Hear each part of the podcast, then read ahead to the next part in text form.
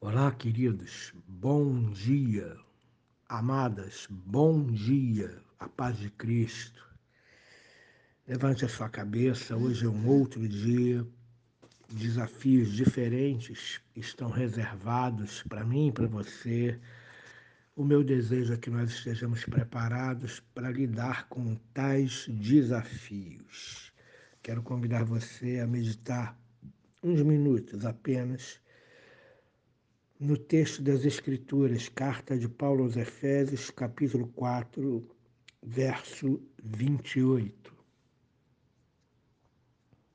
Diz assim a palavra: Aquele que furtava, não furte mais, antes trabalhe, fazendo com as próprias mãos o que é bom, para que tenha com que acudir ao necessitado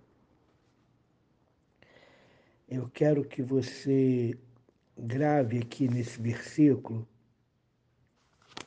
as palavras furtar, trabalho e preguiça. A preguiça está implícita, não está explícita no texto.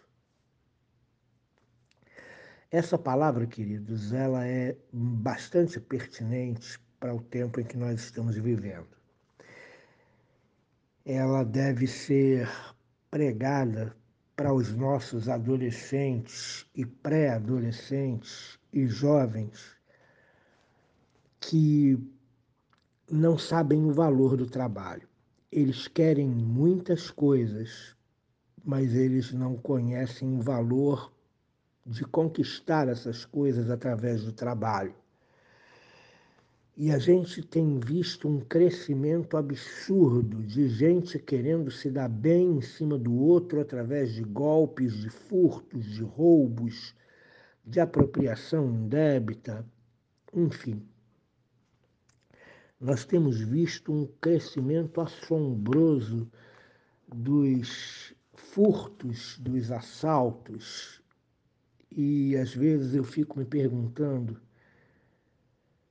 gente nova, gente menor de 18 anos, gente com 18 anos, gente com 20, 22, 23, sendo presa porque está roubando, porque está furtando, porque está aplicando algum tipo de golpe.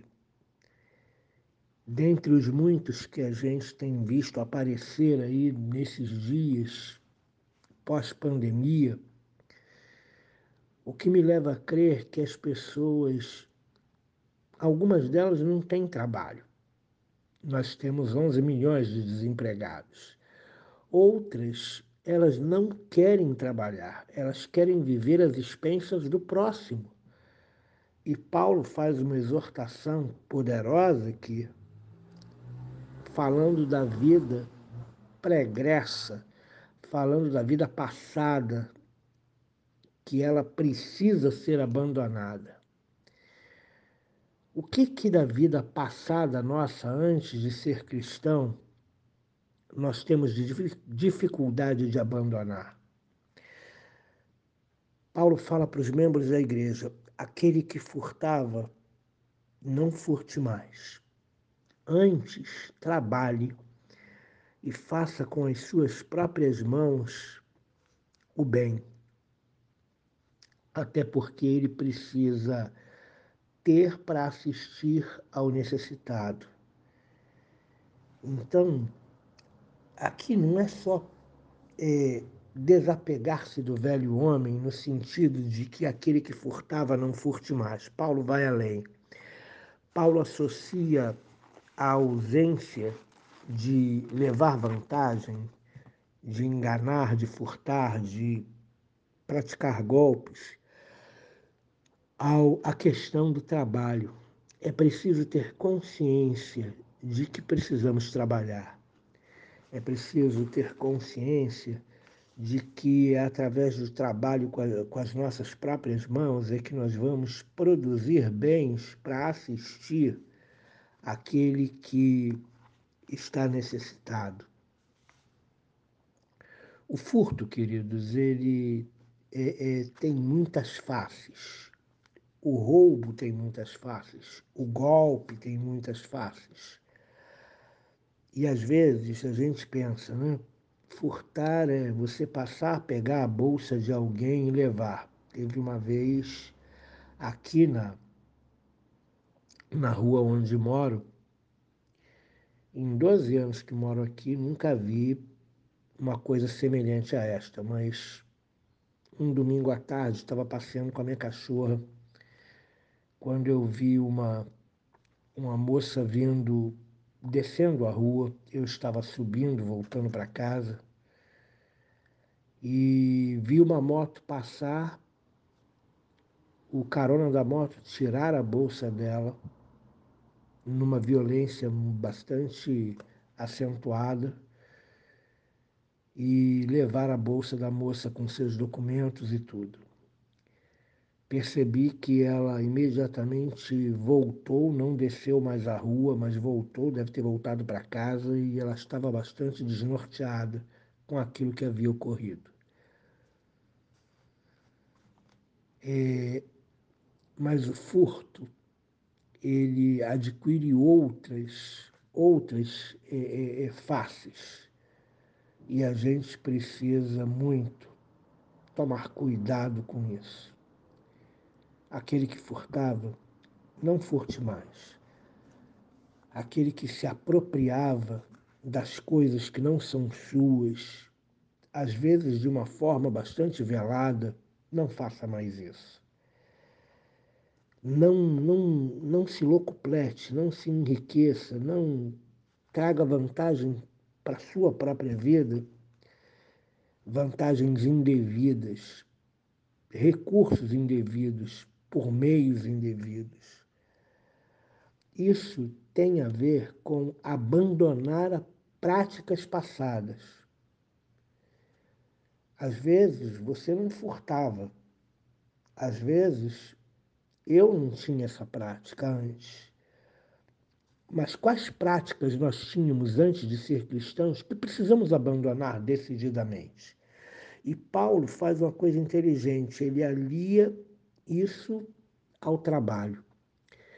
Não é só você não furtar, não é só você é, é, apropriar-se do que, do que é alheio, mas é você não ter a preguiça de ficar às expensas do outro.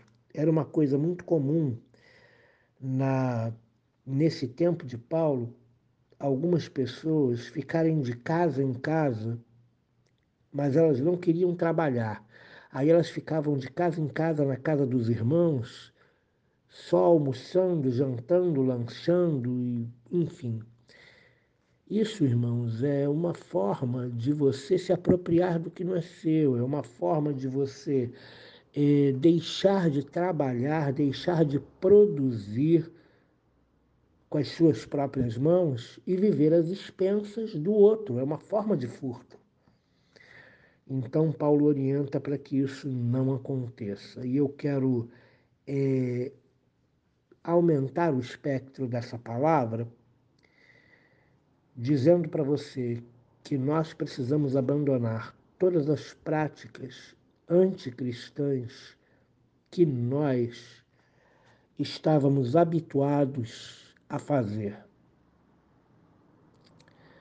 porque estamos vivendo uma nova vida. E Paulo fala de transformação, de mudança, de eh, revestir-se de um novo homem, viver uma nova vida.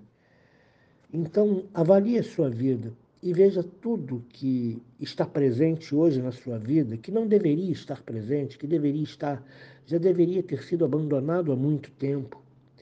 Isso pode ser uma ira, como falamos ontem, isso pode ser a mentira, quando, quando falamos anteontem, isso pode é, ser o aproveitar-se do que é alheio, do que não nos é devido, daquilo que não foi ganho através de trabalho. Isso pode ser hum, uma prática de é, palavreado obsceno, como vamos ver amanhã, que não, o verso 29 diz: Não saia da vossa boca nenhuma palavra torpe.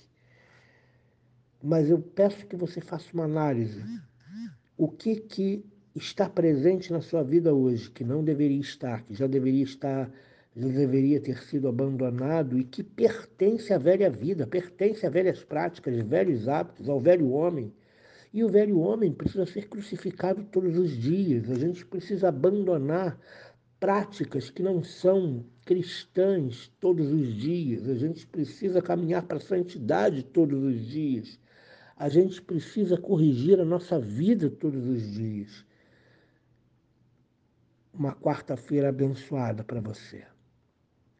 Querido Senhor, nos ensina a abandonar decididamente o velho homem, com todas as suas práticas pecaminosas, com todos os seus olhares obscenos, com todas as suas palavras, ó Deus querido, descabidas.